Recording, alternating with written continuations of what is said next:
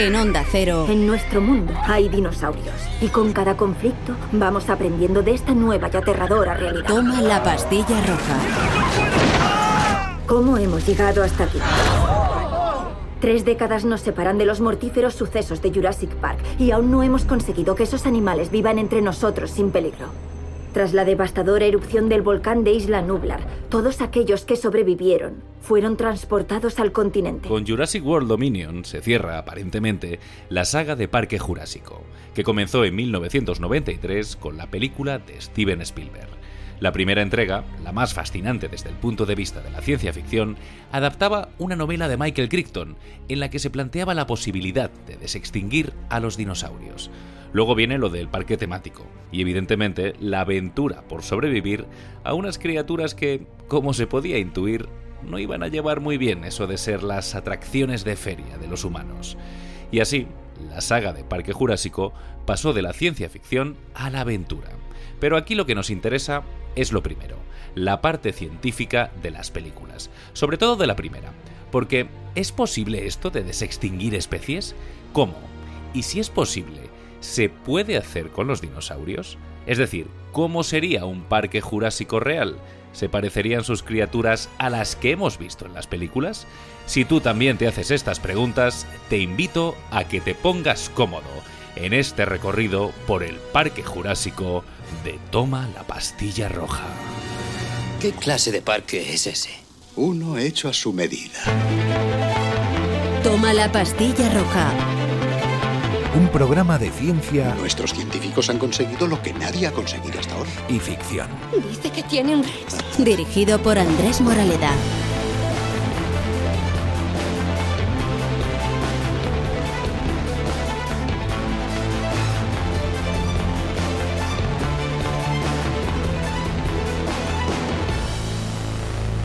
Onda Cero. Bien, ¿quieren sentarse todos? Eh, Donald, siéntese, siéntense. Ya llega. Eh, bueno, ya llego. Ahí estoy, soy yo. Hola. Hola. Contesten, digan hola. Hola. Hola. Hola, John. Oh, eh, sí, aquí tengo mi papel. Oh, bien, bien, gracias. Pero, ¿cómo he llegado aquí? Oh, eh, bien, te lo enseñaré. Primero, necesito una gota de sangre. De tu sangre. De acuerdo. Oh, John, ¿me has hecho daño? Tranquilo, John. Forma parte del milagro de la clonación. Hola, John. Hola, John. Soy Luis Montoliu José, Hola. soy investigador científico del CSIC en el Centro Nacional de Biotecnología e investigador del ciber de enfermedades raras en el Instituto de Salud Carlos III. Soy biólogo, biólogo de educación, soy genetista de formación y biotecnólogo de profesión. La clonación ha sido uno de los santos griales de la biología desde hace un montón de años. De hecho, el experimento que conocemos con el nacimiento de la oveja Dolly, que efectivamente nace en 1996, pero la conocemos en febrero de 1997, que es cuando se publica. Pero se publica 60 años después de que el experimento hubiera sido planteado. Y quien plantea el experimento es un embriólogo alemán, premio Nobel, que se llama Spemann, a finales de los años 30. Lo que hace y dice, yo pienso que este milagro biológico de que a partir de una sola célula seamos capaces de generar un ser vivo tan complejo como tú y como yo, con células tan distintas, pues a Spemann se le ocurrió el experimento del siglo. Y casi que fue un experimento del siglo porque tardó 60 años en hacerse. ¿no? Él se le ocurrió, yo creo que no se pierde nada cuando nos vamos diferenciando, cuando nos vamos desarrollando. Simplemente que las células usan diferentes programas. De los, ahora sabemos, 20.000 genes, no todos los genes se usan por igual en todas las células, pero todas las células tienen todos los genes. Y dado que todas las células tenían todos los genes, él dijo, como yo creo que estoy en lo cierto, debería ser posible utilizar un núcleo de cualquier célula de un organismo adulto y utilizarlo para reconstruir un embrión y que ese embrión reconstruido al que previamente yo habría vaciado del material genético original que tenía, ese material genético que yo le aportaba de una célula adulta, como no se habría perdido nada, sería capaz de sustentar de nuevo el desarrollo de un nuevo ser que cuando naciera, si se parecería a alguien, se parecería precisamente a aquel individuo que habría donado ese núcleo. Eso fue el fundamento de la clonación que tardó 60 años en poder realizarse. Y evidentemente cuando nació Dolly fue un antes y un después para la biotecnología, para la genética y para la ética. ¿no? Y entonces, claro, de ahí surgieron la posibilidad, bueno, si somos capaces de meter un núcleo en un embrión para que ese embrión empiece a desarrollarse, ¿por qué tiene que ser el núcleo de la misma especie? ¿Por qué no podemos utilizar un núcleo de otra especie? Que es justamente lo que planteaba Parque Jurásico, ¿no? Bienvenidos a Jurassic Park. La extracción de Loy nunca ha recreado una cadena completa de ADN. Sin enormes saltos en la secuencia. ¿Paleo ADN extraído de dónde? ¿Dónde hay sangre de dinosaurio de hace 100 millones de años? ¿Por qué no utilizamos un óvulo de una rana o de un sapo o de algún otro reptil? Le eliminamos su material genético y le añadimos el material genético obtenido de restos nucleares obtenidos de fósiles en el supuesto de que se hubieran preservado la materia orgánica, ¿no? que esto es mucho suponer, ¿no? porque la mayor parte de fósiles pues, están petrificados ¿no? y entonces ya no hay materia orgánica. ¿no? Pero esto, que tenía ese punto de ciencia ficción, pero que estaba basado en la ciencia, pues resulta que esto está sobre la mesa porque tenemos a un investigador que es eh, George Church. El George Church de Harvard se ha propuesto, incluso ha creado una palabra para explicar lo que quiere hacer, quiere desextinguir el mamut lanudo. No puedo creerlo. El mamut lanudo que habitó en la estepa siberiana pues hace 6.000 años o más, pues desapareció. Pero ¿qué pasa? Que hay bastantes individuos que fallecieron y se quedaron atrapados en la capa de hielo permanente el permafrost que hay ahí en Siberia, y a diferencia de lo que ocurre con los dinosaurios, pues hay animales que están casi en perfecto estado de conservación, con lo cual se pueden obtener núcleos de esos restos de células y se puede utilizar esos núcleos para reconstruir pues un embrión de una especie parecida. La especie más parecida al mamut lanudo es el elefante asiático, que es distinto del elefante africano, es una especie distinta. Probablemente el, el elefante asiático actual y el mamut lanudo tienen ancestros comunes y utilizando pues ese embrión de elefante asiático, pues reconstruir con él, con núcleos de mamuts, y de una manera o bien de forma natural o bien de forma artificial gestar esa especie de mamut que acabaría pues naciendo tras miles de años de haber desaparecido. La falta de humildad ante la naturaleza que se demuestra aquí me deja atónito. Los aspectos éticos de la investigación no solamente se refieren a lo que nos ocurre a nosotros, a los seres humanos, sino que tenemos una responsabilidad ética con el medio ambiente, con el entorno. No hablamos de una especie destruida por la deforestación o o por la construcción de una presa. Los dinosaurios eh, tuvieron su oportunidad y la naturaleza los seleccionó para su extinción. Esta especie se extinguió. Tampoco sabemos exactamente los motivos por los cuales esta y otras especies se extinguieron, pero lo cierto es que se extinguió y traer esta especie a la situación actual, pues bueno, George Shorts tiene toda una serie de, de ideas eh, donde él pues eh, discute que el, si se pudiera repoblar la tundra uh, siberiana con mamuts, pues el consumo de plantas o de matorrales que hacen estos animales y su trasiego constante, pues de alguna manera restauraría el ecosistema dañado que tienen en la actualidad. La cuestión es cómo se puede saber algo acerca de un ecosistema extinto y por lo tanto cómo pueden presuponer llegar a controlarlo. Yo no sé cuánto de esto hay de, en especulación y cuánto hay de verdad, pero lo cierto es que antes de cualquier intervención en la naturaleza hay que pensárselo dos veces, porque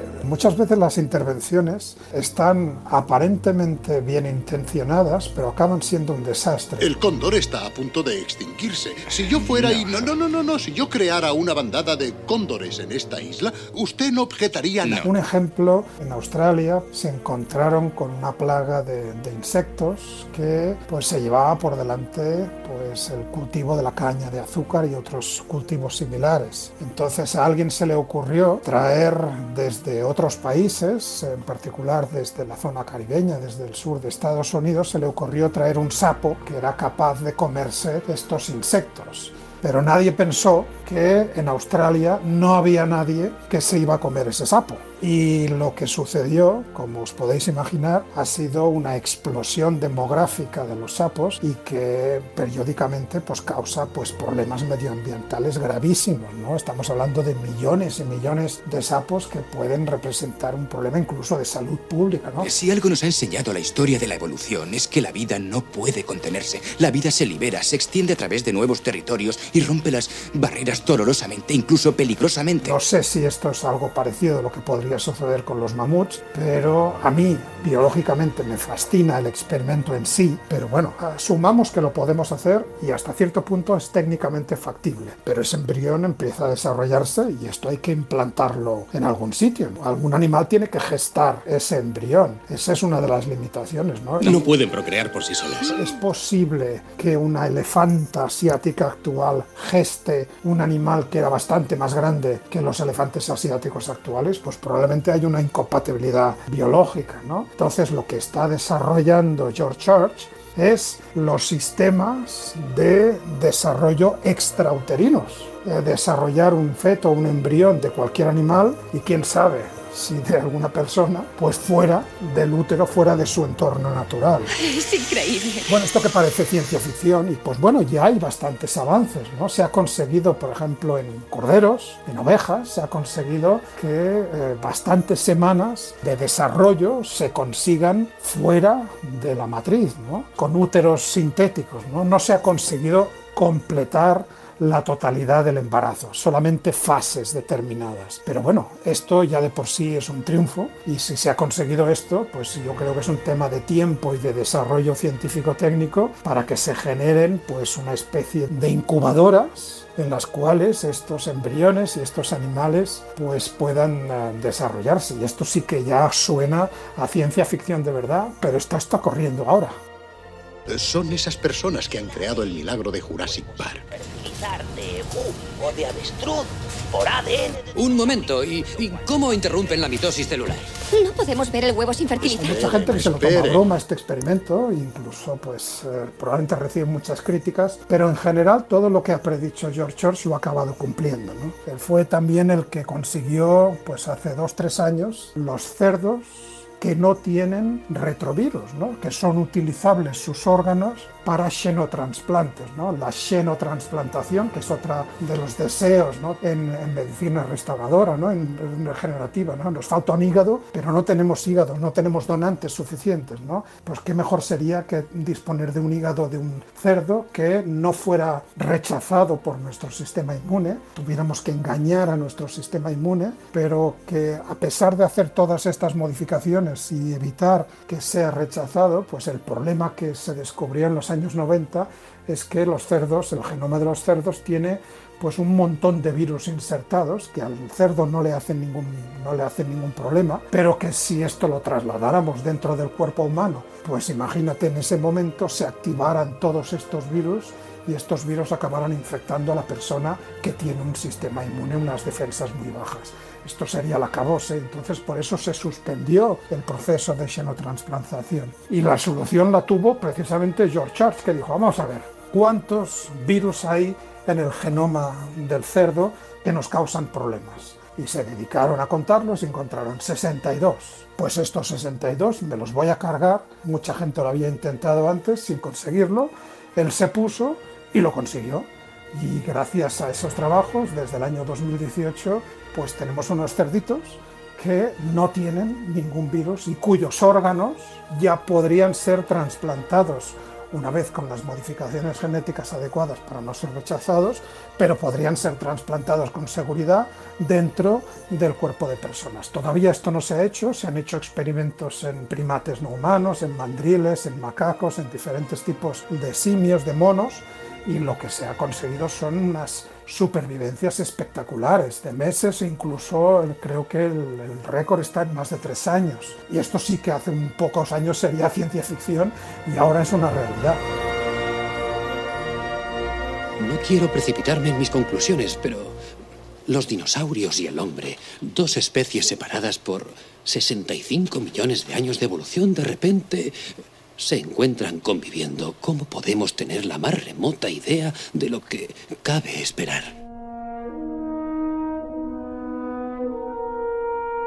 Vamos a imaginarnos que sí, que fuera posible desextinguir a los dinosaurios, que un parque jurásico pudiera hacerse realidad.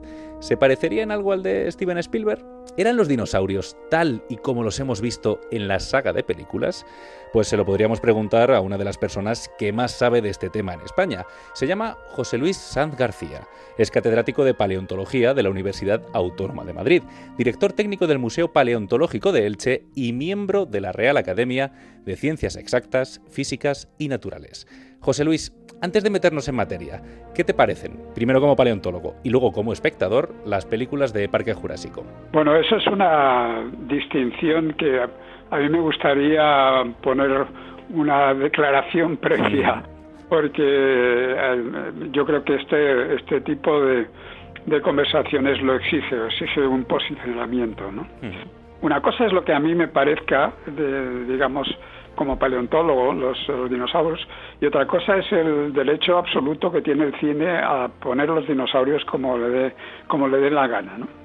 es decir haciendo las cosas un poco poniendo un poco más los puntos sobre las IES hay colegas míos que detestan la, saga y dicen que lo único que hace es eh, digamos eh, poner eh, en solfa la paleontología y degradar de alguna manera la paleontología ante el público general. ¿no? Yo creo que es todo lo contrario, es decir, por muy eh, diferentes que puedan ser los dinosaurios, que ahora lo comentaremos, de la, de la realidad, en realidad la saga, especialmente desde la primera película, que para mí sigue siendo la mejor, la película del año 93, Parque Jurásico, realmente eh, implica eh, al menos dos cosas, ¿no? Una de aspecto más o menos práctico, pero importante y es que eh, la saga realmente generó una aceleración de la opinión pública hacia la paleontología, ha generado hasta Dominion, ha generado esa, esa aceleración especialmente a partir de la segunda mitad, de, bueno, a finales del siglo pasado. Y eso es indudable. Incluso hay, eh, digamos que Universal y Amblin establecieron fundaciones para financiar investigación de dinosaurios en todo el mundo. De hecho, aquí en España hemos tenido, al menos que yo conozca, dos, dos de esas, de esas bolsas de investigación de dinosaurios, ¿no? Y lo que generó es una, un, incremento absoluto de la dinomanía, ¿no? De la dinomanía, que en algunos casos, obviamente, puede ser preocupante para algunas personas, pero que en general genera un interés hacia el pasado, hacia nuestro pasado remoto a través de los dinosaurios. Incluso, por supuesto, llega a la paleontología humana, que es después de los, bueno, no sé si los paleontropólogos estarían de acuerdo, pero vamos, digamos que son los puntos más eh, de mayor interés eh, en general de la opinión pública sobre la paleontología, nuestro origen como el hombre fósil, digamos, y por supuesto los dinosaurios. Tú que te dedicas, eh, en parte, entre muchas de las cosas que haces, a formar a nuevos paleontólogos, eh, ¿tú crees que, o has notado que muchos paleontólogos que entran a la universidad desde el año 93, que se estrenó la, primera película de, Spielberg, se hayan interesado ¿no? por, por esta ciencia a través de Parque Jurásico? Sin duda. O sea, que nosotros lo, notamos en la facultad, ¿no? Es decir, que había una, hubo un incremento y un mucho mayor interés Mira, yo, he sido un dinomaníaco eh, de toda, la vida. Y entonces, eh, bueno, no reconozco que no conozco los ámbitos sociales de, la dinomanía, no, no son lo mío, ¿no? Yo no me, no me muevo. Pero eh, digamos que me muevo lo suficiente, sobre todo como, con compañeros y con, y con aficionados a los dinosaurios, como para saber que realmente hay un antes y un después de Parque Jurásico, en el, no solamente en la, en la dinosauriología, sino, eh, eh, insisto, en toda la paleontología, es decir, en, en, todo, en, el interés general de la opinión pública hacia la vida que existió en este planeta hace millones y millones de años. ¿Y qué supuso personalmente para ti en el año 93 el estreno de la película de, Spielberg? Y no sé si te habías leído antes el, libro, la novela de Michael Crichton. Sí, sí, sí, había leído la novela de Crichton pues, y me encantó. O sea que, además es que estaba, yo, yo estaba eh, realmente eh, alucinando pepinos mientras leía la novela Crichton es un señor que yo había leído varias novelas de él, yo creo que es un excelente novelista y era un, era un maestro de este tipo de cosas, ¿no? Y entonces pues, me encantó el, su sistema de, digamos, de llevar los dinosaurios al, al cine, pues a la realidad del cine, me pareció espléndido. Porque claro, si uno mira hacia atrás en el, digamos, en el cine de dinosaurios anterior a, a Parque Jurásico, pues claro, tienes todo tipo de, procedimientos, pero en general procedimientos que no se explicitan mucho, ¿no? Es decir, que, por ejemplo, a veces sí, ¿no? Pero lo más normal es, el, la, claro, estamos hablando de, de los años 50, 60, es el, poder atómico, ¿no? Es decir, el poder atómico que despierta un enorme dinosaurio inclasificable por, por, el aspecto en una magnífica película que se llama El monstruo de tiempos remotos, ¿no? Del año 53, si no recuerdo mal. Cuando se libera una energía de tal magnitud, nada acaba.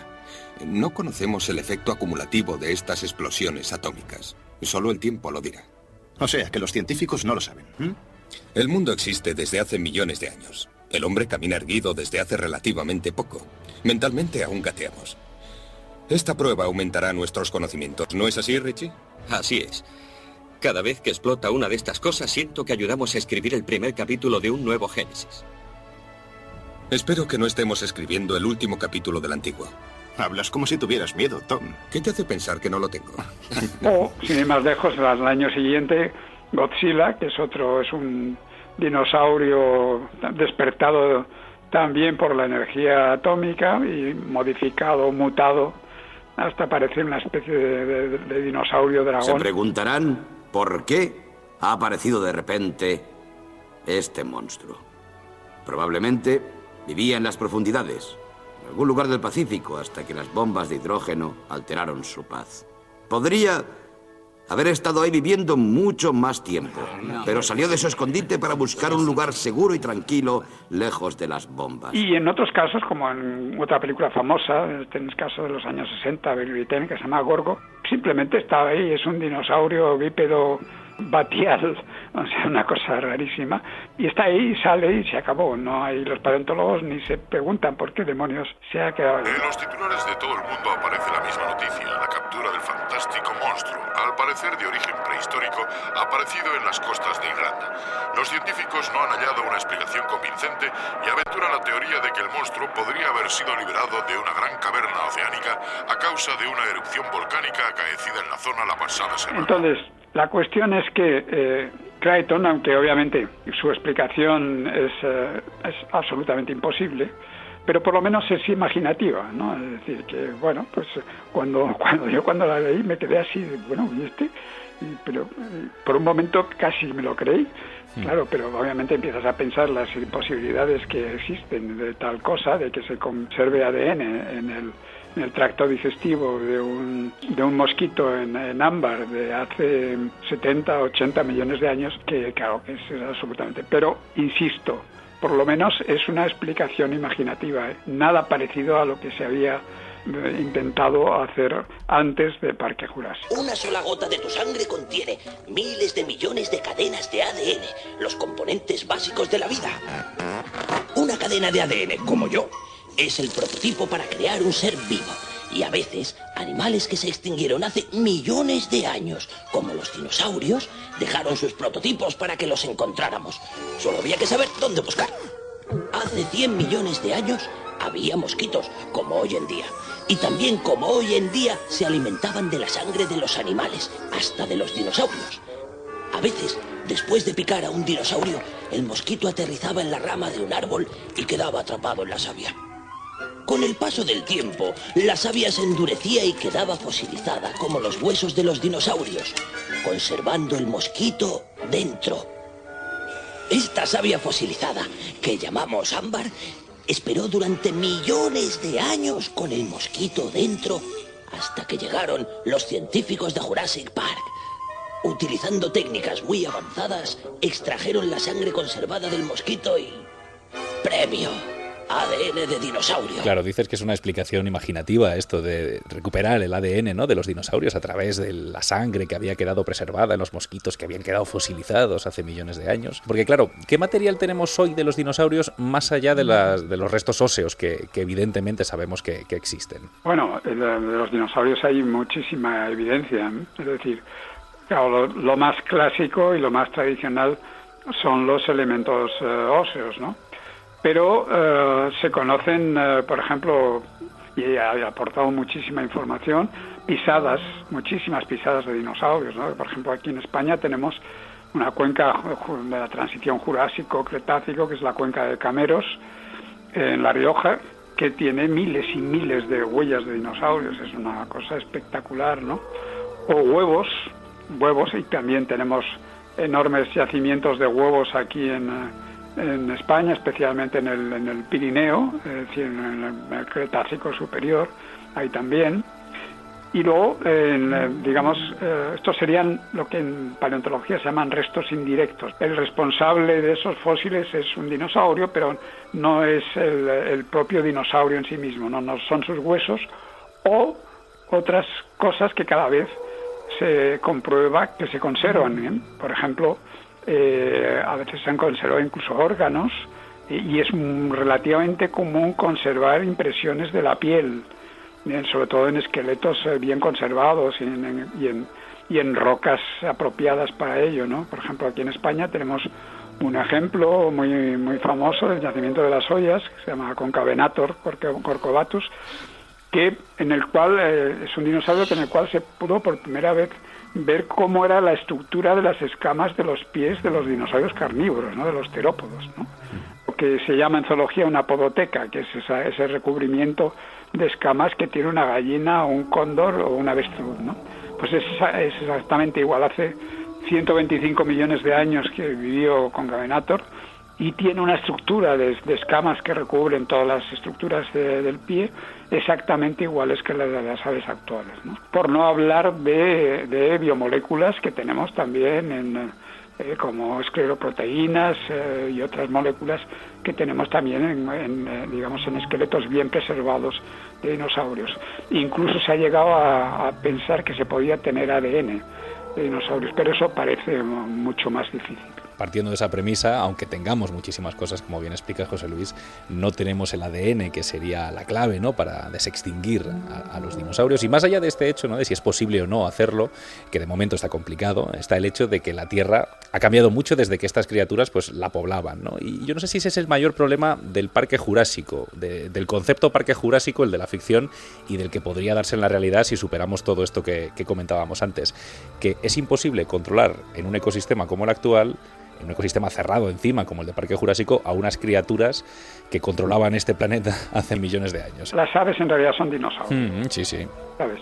Bueno, pues o sea, te quiero decir entonces que los dinosaurios no se extinguieron completamente. Es ese concepto que nos han contado y nos han machacado durante, iba a decir miles de años, pero no, no tantos, unos, una, unas decenas de años pues es, es, no, es, no es cierto. ¿no? Mm. Los dinosaurios todavía existen y forman una parte muy importante de la biota de vertebrados terrestres actual. De hecho, es el, es el grupo de vertebrados terrestres con mayor número de especies. ¿no? Es, dobla en especies al número de mamíferos conocido, por ejemplo. ¿no? Entonces, lo que decías de, de la imposibilidad de la convivencia, eh, yo estoy completamente de acuerdo. Es decir, de, de hecho, la, no sé si has visto la, la última entrega de, sí. la, de la saga, eh, Jurassic World Dominion. La película, para mí el mayor interés de la película estriba en el planteamiento que, que se hace de la posibilidad de convivencia entre, eh, no solamente entre seres humanos y dinosaurios, sino entre la fauna y la flora actual y los dinosaurios. Lo que quiero decir es que en el último siglo hemos acumulado un poder tecnológico sin precedentes y hemos demostrado sistemáticamente nuestra incapacidad para manejar ese poder. Hace 80 años nadie predijo la proliferación nuclear y ahí estaba, y ahora tenemos el poder de la genética. Bien, ¿cuánto tiempo va a tardar eso en expandirse por todo el globo? ¿Y qué es lo que se va a hacer con ello? No se detendrá con la desextinción de los dinosaurios. Creo que no entiendo a qué se refiere. A que la humanidad puede provocar un cambio Y esto desde cualquier punto de vista es completamente imposible. Vamos, yo creo que no, no sería... eh, ya tenemos bastante, bastantes problemas con, la- con la fauna actual y estamos interfiriendo ya de forma tan ah, agresiva en las faunas actuales que solo nos faltaba que de repente vinieran, digamos, elementos eh, de ecosistemas de hace más de 100 millones de años, o hace más de, 70 de 66 millones de años, para que, eh, digamos, desarreglaran los- cualquier ecosistema. Tú imagínate que, que aparece un, unas, aparecen tiranosaurios de repente en el Serengeti, ¿no? Eh, sería una cosa absolutamente imposible, porque claro, eh, los superdepredadores actuales, pues eh, obviamente son, eh, como sabes, pues, eh, son félidos, tigres, eh, leones, eh, las diferentes especies de tigres y de leones, como sabes. Pero claro, digamos que un superdepredador del Cretácico superior como Tyrannosaurus, pues claro, no, no tiene nada que ver, con, no, no tenemos ni idea de si, si tendrían competencia o no, pero vamos, probablemente en algún momento tendrían que tendrían que chocar, ¿no? Como su- superdepredadores solo puede haber uno, por lo menos del, del top level de la cadena trófica, ¿no? Eso es eh, im- imposible y además existe otra otra realidad de los dinosaurios que a mí me parece particularmente importante, que, que la película tampoco lo tiene en cuenta, claro, tampoco tiene por qué tener en cuenta todo este tipo de cosas eh, más técnicas. Pero claro, existe un concepto que es lo que el- en- los ecólogos llaman deriva de nicho, que implica la diferencia de nicho entre los recién nacidos, los jóvenes, digamos, de una especie determinada, y los adultos, tanto carnívoros como fitófagos, como herbívoros, ¿no? pero eh, quizá en los carnívoros es mucho más fácil de, de- de entender. Eh, la diferencia entre de tamaño entre un león, eh, un recién nacido de león y una, un león adulto y, un- y una cría, pues es de dos órdenes de magnitud. Es decir, un león, un león recién nacido pesa unos un kilo y medio, dos kilos y 200 kilos el, el adulto. En un tiranosaurio es al menos de tres órdenes de magnitud. Es decir, que eh, probablemente un tiranosaurio recién nacido pesaría quizá 5 o 6 kilos y nos consta que los tiranosaurios adultos podían ah, quizá alcanzar 6.000 o 8.000 kilos. ¿Eso qué significa? Pues significa, por ejemplo, por poner un ejemplo rápido, que un tiranosaurio de 100 kilos no podía tener el mismo nicho ecológico que uno de 10.000 kilos. Y uno de 10.000 kilos, obviamente, era imposible que tuviera el mismo nicho que uno de 50. O sea, es que es imposible. ¿Eso qué quiere decir? Pues eso quiere decir, obviamente, que, digamos, a lo largo de la ontogenia, de la serie de crecimiento de Tyrannosaurus rex, habría bastantes, no, sabe- no sabemos obviamente pre- precisar cuántas, pero unas cuantas eh, zonas de nicho diferentes a medida que el animal avanzaba, avanzaba en edad. Y eso, claro, eso complica todavía mucho más eh, su presencia en los ecosistemas actuales, porque claro, no sería la presencia de un, de un nicho ecológico más, sino que los, los dinosaurios en general aportarían cada especie, sobre todo las formas más grandes, toda una diversidad de nichos que podrían competir con animales mucho más pequeños, ¿no? como son en general los mamíferos. De manera que si tienes en cuenta todos estos argumentos, la posibilidad de que obviamente eh, convivamos con los dinosaurios yo creo que es cero. A no ser quizá a- haciendo unos santuarios en los cuales solo existiera, estuvieran ellos, ¿no? unos completamente aislados, sin, sin interferencias. Aún así, eh, fíjate que, que, claro, en las, en las películas de, Parque Jurásico salen dinosaurios de todas las épocas, incluso salen cosas que no son dinosaurios, ¿no? Es decir, y entonces, claro, eso generaría un- una melee que te- te- tendría que, digamos, que, que tenerse en cuenta. Es decir, que si que quieres hacer un santuario de estos completamente aislado y dejarlo, que a lo mejor es posible, tendrías que tener muy en cuenta cómo serían los ecosistemas en, do- en donde vivían, por ejemplo, los dinosaurios al final del, del Cretácico, ¿no? De, donde, convivían formas como Triceratops o Tyrannosaurus de algunos otros, bueno, bastantes más eh, dinosaurios. En definitiva, la pregunta de todo esto, bueno, ¿qué sentido tiene hacer una especie de santuario para que los dinosaurios eh, vivan allí tranquilos? Pues no sé, a lo mejor a, determinada gente le parece interesante, a los paleontólogos nos parecería interesante, por supuesto, pero no sé si, si la inversión que necesitarías para hacer eso justifica eh, retraer dinero que nos hace mucha falta para proteger las especies actuales que se están extinguiendo. Ese es un punto que a mí también me parece muy importante. Mm. Y hablando de especies, y ahora que has mencionado algunas de ellas, eh, por ejemplo el tiranosaurio rex, que es un poco el rey ¿no? de, las, de las películas de Parque Jurásico. Dice que tiene un rex. Repítalo. Tenemos un tiranosaurio. ¿Cómo era en realidad? No sé qué diferente era de lo que hemos visto en, en la pantalla. Bueno, no era tan, tan diferente, excepto que hoy día sabemos que con toda probabilidad tendría plumas, por lo menos en las etapas más jóvenes probablemente tendría plumas, probablemente nacería con plumas, no tenemos evidencia directa, ¿no? pero toda la evidencia indirecta que tenemos de la, del grupo de terópodos y la historia de los dinosaurios eh, carnívoros emplumados eh, parece eh, predecir ese tipo de cosas, ¿no? Eh, porque las plumas también estamos completamente seguros y, y, de eso sí hay pruebas en el registro fósil.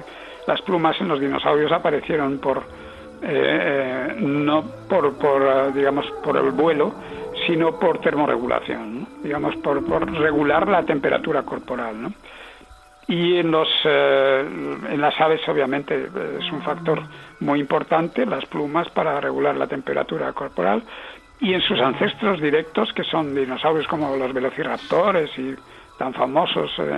Entonces llegas a la conclusión de que un, un, tiranosaurio de 6.000 o 7.000 kilos tiene una gran homeotermia inercial, ¿no? Es decir, no le haría falta, por lo menos, probablemente tener plumas, pero si tiene, digamos, una trayectoria ontogénica en la cual los más jóvenes tienen plumas, a lo mejor le quedaría en alguna plumita por ahí. Pero en general, la reconstrucción, salvo eso, que yo creo que sí se ha puesto en la, en la última versión, sí sale un, tiene por lo menos una, una especie de plumitas del saurio, y eso es, es, perfectamente de acorde con lo que, insisto, creemos la mayoría de paleontólogos en la actualidad. Y antes, obviamente desde la primera película los tiranosaurios no estaban no estaban nada mal en general no y claro no se hacían con plumas porque en aquella época ningún paleontólogo hubiera creído que los, los tiranosaurios adultos tendrían plumas ¿no? que los, tiranosaurios no es, no es de lo peor de la película claro porque yo te quería preguntar eh, yo sí que sé que el velociraptor dista bastante de lo que hemos visto en Parque Jurásico ¿qué tipo de metabolismo tienen? ¿a qué ritmo crecen? son letales a los ocho meses letales de verdad He cazado casi todo lo que se puede cazar, pero esto se mueve. ¿Siendo bípedos son rápidos? Como el guepardo. De 80 a 100 kilómetros por hora en campo abierto. Y saltan asombrosamente. Sí, sí, sí, sí, sí. Por eso tomamos enormes precauciones. Michael Crichton era un... Bueno, ya sabes que era médico, tenía una inquietud extraordinaria por todos los avances científicos en cualquier área. También un poco, por, por supuesto, empujada por sus novelas, ¿no? que obviamente pues tenían mucho de ciencia ficción científica, ¿no? lo que se ha llamado esto la tecnociencia o la tecnonovelas o como quieras llamarle. Y entonces, digamos que el paradigma de, los dinosaurios cambió a comienzos de los años 70, ¿no? Y cambió a través del, del hallazgo en el Cretácico en Estados Unidos de un dinosaurio que se llama Deinonychus, que es un animal estrechamente emparentado con Velociraptor. Bueno, eh, este, el señor, el paleontólogo, que es un señor muy famoso, que descubrió a este, este de, la Universidad de Yale, eh, se llama John Ostrom, pues publicó y estudió Deinonychus, llegó a la, a la, a la conclusión de que Deinonychus y la, primera ave conocida, que es Arque, Archaeopteris, tenían muchísimo en común. Llegó a la conclusión de que los, estos dinosaurios tendrían plumas antes de saberlo, obviamente antes de que lo comprobásemos en el registro fósil. Y llegó a la conclusión de que en realidad las aves son descendientes de los dinosaurios, ¿no? Son parientes ah, muy próximos, descendientes uno de las aves de los dinosaurios. O sea, es decir, son dinosaurios en la lógica biológica. Clayton parece que se quedó pasmado con el, y los, los, trabajos de, de Ostrom, que eran obviamente muy, muy novedosos en los años 70, y eh, fue a hablar con Ostrom a Yale, ¿no? Y claro, había oído también hablar de Velociraptor. El Velociraptor se encontró hace mucho tiempo en unas expediciones de comienzos del siglo XX del Museo Americano a Mongolia, ¿no? Entonces, Velociraptor, pues por supuesto, eh, Ostrom se dio eh, cuenta de que obviamente era muy cerca, estaba muy cercanamente emparentado con Deinónicos, pero a Deinónicos se conocía mucho mejor, ¿no? Entonces, Clayton le interesaba todo este mundillo y cuando además eh, leyó que estos bichos tendrían plumas, que serían parientes de las aves, etcétera, se fue a hablar con Ostrom y le preguntó que él quería saber todo sobre Deinónicos, ¿no? Estuvieron comentando, le dio sus publicaciones y lo único que le pasaba a, a parecer a Clayton es que no le gustaba el nombre de Deinónicos. Entonces, cambió el nombre y se lo dijo también a Ostrom, mira, le voy a poner a tu, a tu animal, le, voy a poner eh, eh, Velociraptor, que es un nombre que me parece más cinematográfico, mucho más eufónico, ¿no? Pero en realidad va a ser Deinonychus. Y en efecto, las, las reconstrucciones que se hicieron de proporciones y tamaño del Velociraptor del Parque Jurásico es exactamente igual a lo que se, lo que se creía de Deinonychus en los años, eh, a partir de los años 70, aunque la película, bueno, el cine siempre va un poco más retrasado ¿no? que la ciencia, eso es evidente. ¿no? En definitiva fue una, no sé, fue una, elección de Crichton que Spielberg pues admitió porque probablemente porque también le gustaba más el nombre de Velociraptor que de Inónicos. Pero vamos, lo que un cualquiera ve en la película cuando hablan de los velociraptores desde el año 93 hasta esta última, es un animal, un género que se llama Deinonychus. ¿Y cómo es el velociraptor entonces? Pues para empezar, muchísimo más pequeño, ¿no? Deinonychus tiene como tres metros y pico y eh, Velociraptor tiene como unos 60, unos 70 centímetros, una cosa así. Es decir, es un animal muchísimo más pequeño. Y entiendo que también con plumaje, que es otra cosa que se han ahorrado en la, en la película. Sí, se ahorraron todo el plumaje. En la tercera entrega de Parque Jurásico eh, salen unos deinónicos con unas, los machos, según parece, que tienen una serie de plumitas en la, en la cresta, ¿no? En la, la zona dorsal del cráneo. Pero claro, eso no, no es suficiente porque estos bichos tenían plumas, pues vamos, en las, en las protoalas, pues quizá no se puedan llamar todavía alas, pero unas protoalas, pues iguales, eh, indistinguibles, al menos morfológicamente, y, con toda probabilidad eh, también eh, composicionalmente de las plumas de las alas de las aves actuales. ¿no? Me extraña que aprendieran a volar. No, en serio. Bueno, Quizá los dinosaurios tengan más partes en común con las aves actuales que con los reptiles. Eh, mirad este hueso púbico, vuelto hacia atrás como el de las aves. Mirad esas vértebras, llenas de agujeros y bolsas de aire, como las de los pájaros. Hasta la palabra raptor significa ave de presa. A mí no me da miedo. Vaya, ese crío es Se parece a un pavo de dos metros. Han hecho un intento en la última película que yo creo que es de agradecer, de poner un terópodo de este tipo, de este grupo, que se llaman los dromeosaurios, con plumas. Y por lo menos en la última película existe todo un, animal, un dromeosaurio eh, completamente emplumado, lo cual, bueno, pues ya es un, un, intento de, de congraciarse ¿no? con la realidad. Mm y más allá del tema del plumaje, más allá de que al Velociraptor eh, realmente no fuese el Velociraptor, ¿no? Y, fuese el, el y que se le pusiera este nombre por cuestiones más de cinematográfica y de, branding, por así decirlo, ¿no? De marketing. Hay otra cosa que es verdad que en, la película se insiste mucho y yo no sé también hasta qué punto tiene relación con, la realidad, ¿no? Con lo que habéis estudiado vosotros y es la inteligencia. La inteligencia sobre todo de los, de los Velociraptores, llámalos Velociraptores, llámalos Deinonychus, porque en la película se muestran como seres muy inteligentes muy malvados también. Y yo no sé si también a, la hora de hablar de los dinosaurios podemos hablar de la inteligencia tal y como lo vemos en la película y también de ese, esa división entre dinosaurios muy buenos y dinosaurios muy malos que también se ven en las, en las películas. ¿Demuestran inteligencia? Debido a su cavidad craneal. Demuestran una gran inteligencia.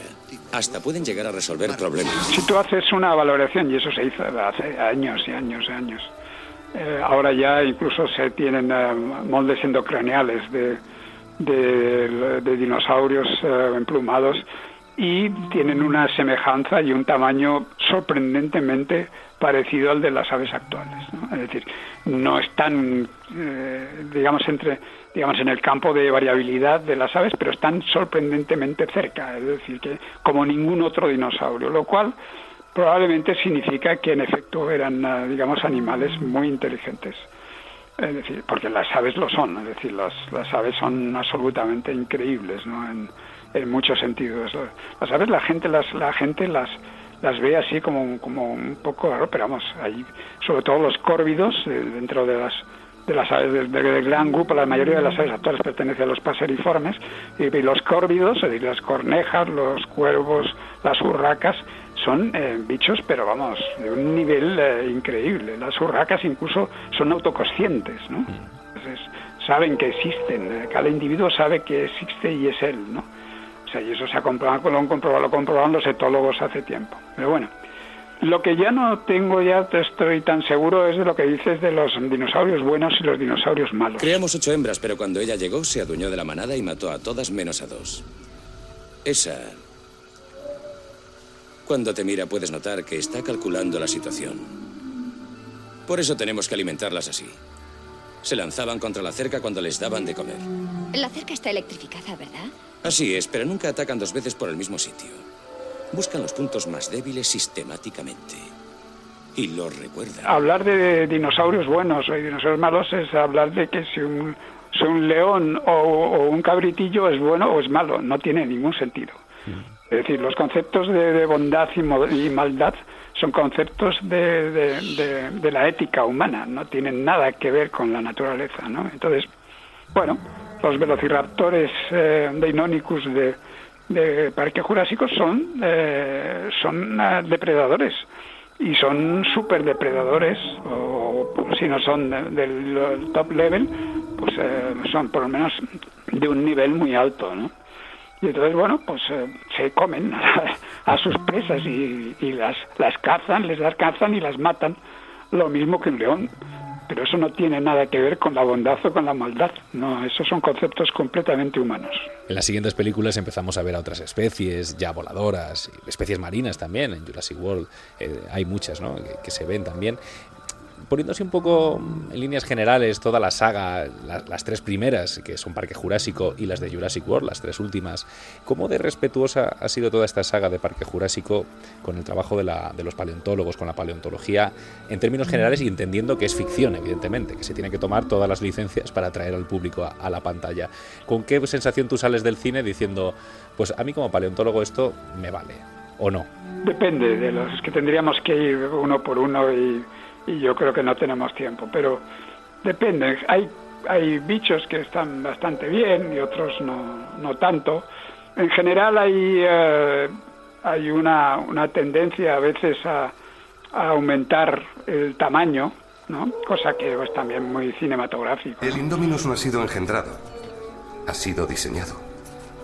Es una hembra que alcanzará los 15 metros de longitud más grande que el tiranosaurio. Siempre que hemos presentado un nuevo ejemplar, la asistencia ha aumentado. Hay, por ejemplo, el, un mosasaurio que sale en el, en el, en el trío de las últimas, las tres últimas películas, en el, en el mundo jurásico, que es un mosasaurio que tiene una, una entrada espectacular en la primera película, ¿no? Que sal, salta del halo, sale del agua para comerse un enorme tiburón, ¿no? Se cree que mosasaurio cazaba cerca de la superficie del agua, donde se alimentaba de cualquier cosa a la que pudiera hincarle el diente. Eso incluía tortugas, peces grandes y hasta mosasaurios más pequeños. Muy bien, amigos. Veamos si todavía tiene hambre, aunque hoy ya ha comido.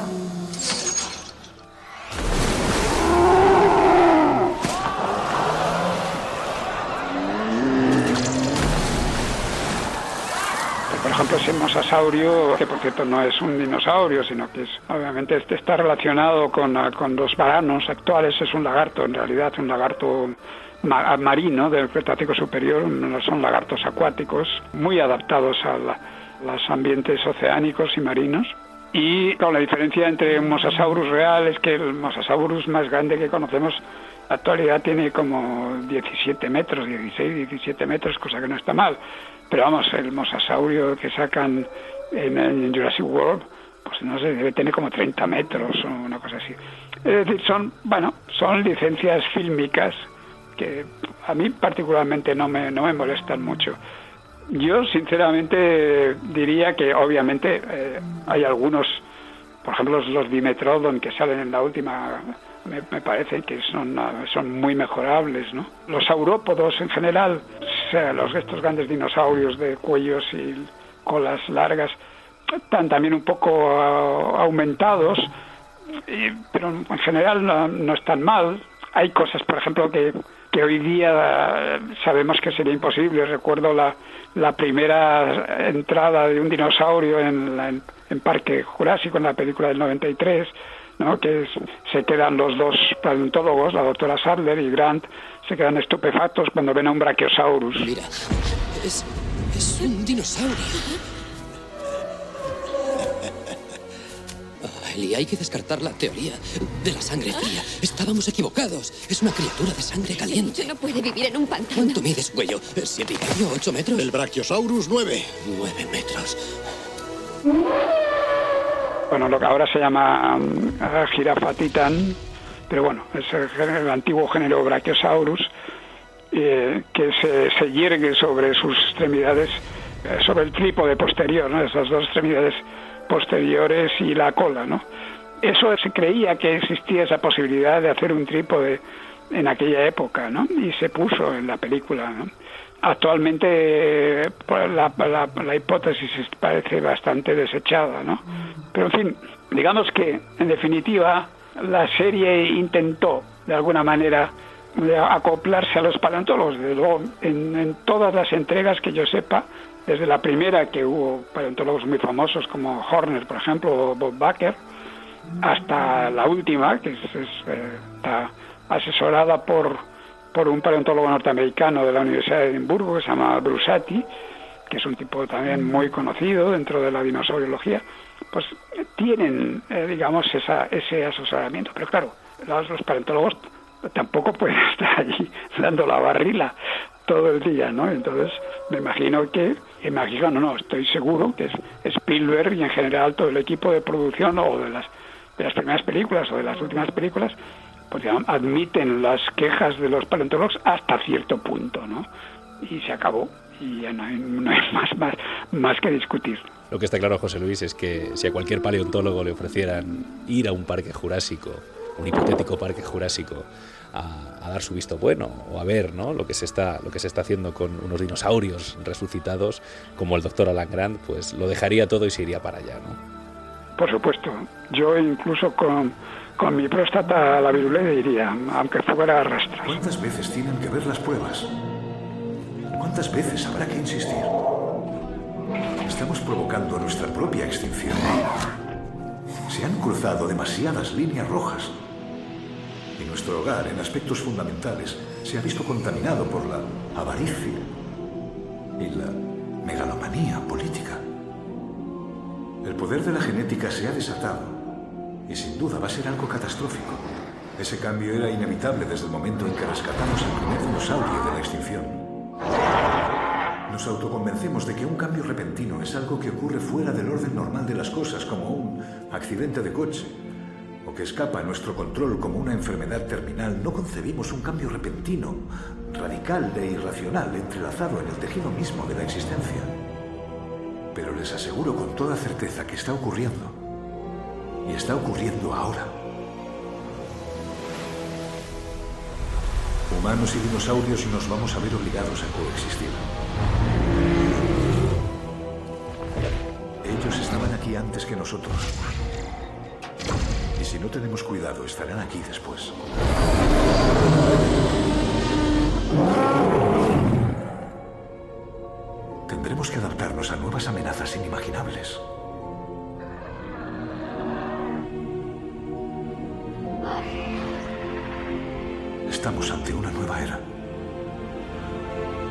Bienvenidos a Jurassic World.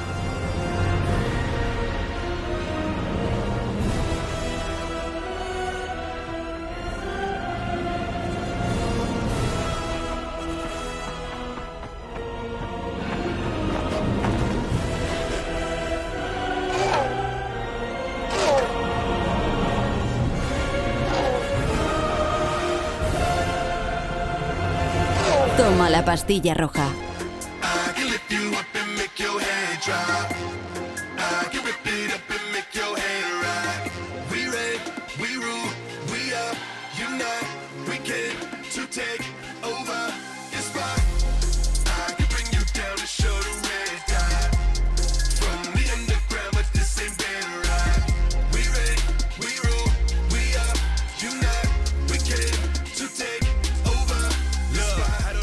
Ya sabemos que lo de la desextinción de especies no es una locura, y que ya hay quien está en ello con los mamuts, pero lo de desextinguir a los grandes dinosaurios, salvo que encontremos el dichoso mosquito fosilizado con sangre de dinosaurio en su interior, está complicado.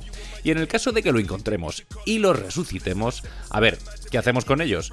Porque si algo nos enseñó Parque Jurásico, aparte de que no era el parque temático más seguro del mundo, es que no se puede hacer negocio con todo en este mundo. Estas atracciones no están listas aún, claro, pero el parque abrirá con el recorrido básico que ustedes van a hacer. Y seis o doce meses después seguirán otras atracciones con diseños absolutamente espectaculares. No hemos reparado en gastos. Sí, podremos cobrar lo que queramos, dos mil dólares al día, diez mil al día. La gente lo pagará. Y luego vendrá la comercialización de productos Donald, derivados Donald, y... Este parque no se ha construido solo para los súper ricos. Todo el mundo tiene derecho a disfrutar con estos animales. Claro, y disfrutarán. Tendremos un día a precio especial o algo así. La falta de humildad ante la naturaleza que se demuestra aquí me deja atónito. Sí, no ve el peligro inherente a lo que ha creado aquí. El poder genético es la mayor fuerza del planeta, pero usted lo esgrime como el niño que ha encontrado el revólver de su padre. Se alzaron sobre los hombros de genios para conseguir algo lo antes posible y sin saber siquiera lo que tenían, lo, lo patentaron, lo envolvieron, lo metieron en una caja y ahora lo están vendiendo. ¿Quieren venderlo? Pues bien.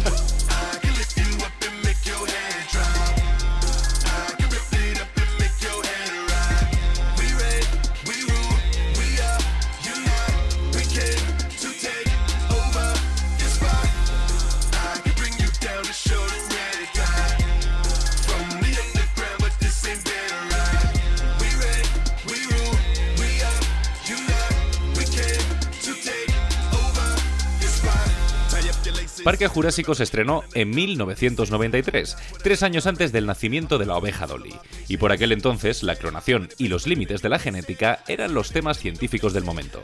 En 2022, el cambio climático es la materia de debate, y Jurassic World Dominion es una película que podría haber escrito perfectamente Greta Thunberg. En ella, los humanos no luchan por sobrevivir solo frente a los dinosaurios, sino también contra los desastres ecológicos provocados por la acción humana. La suma de los esfuerzos humanos nos ha a la aniquilación y ahora lo que nos queda es escoger el tiempo que nos resta y dilapidarlo como de costumbre.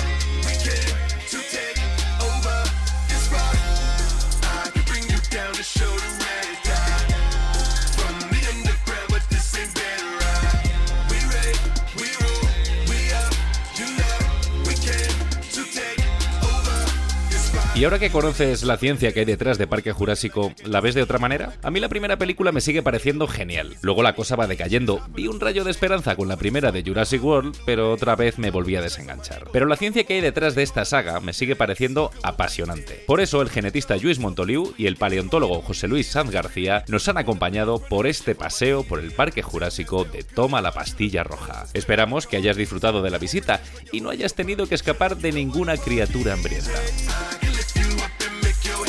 Toma la pastilla roja. Donde la ciencia se encuentra con la ficción. Dirigido por Andrés Moraleda.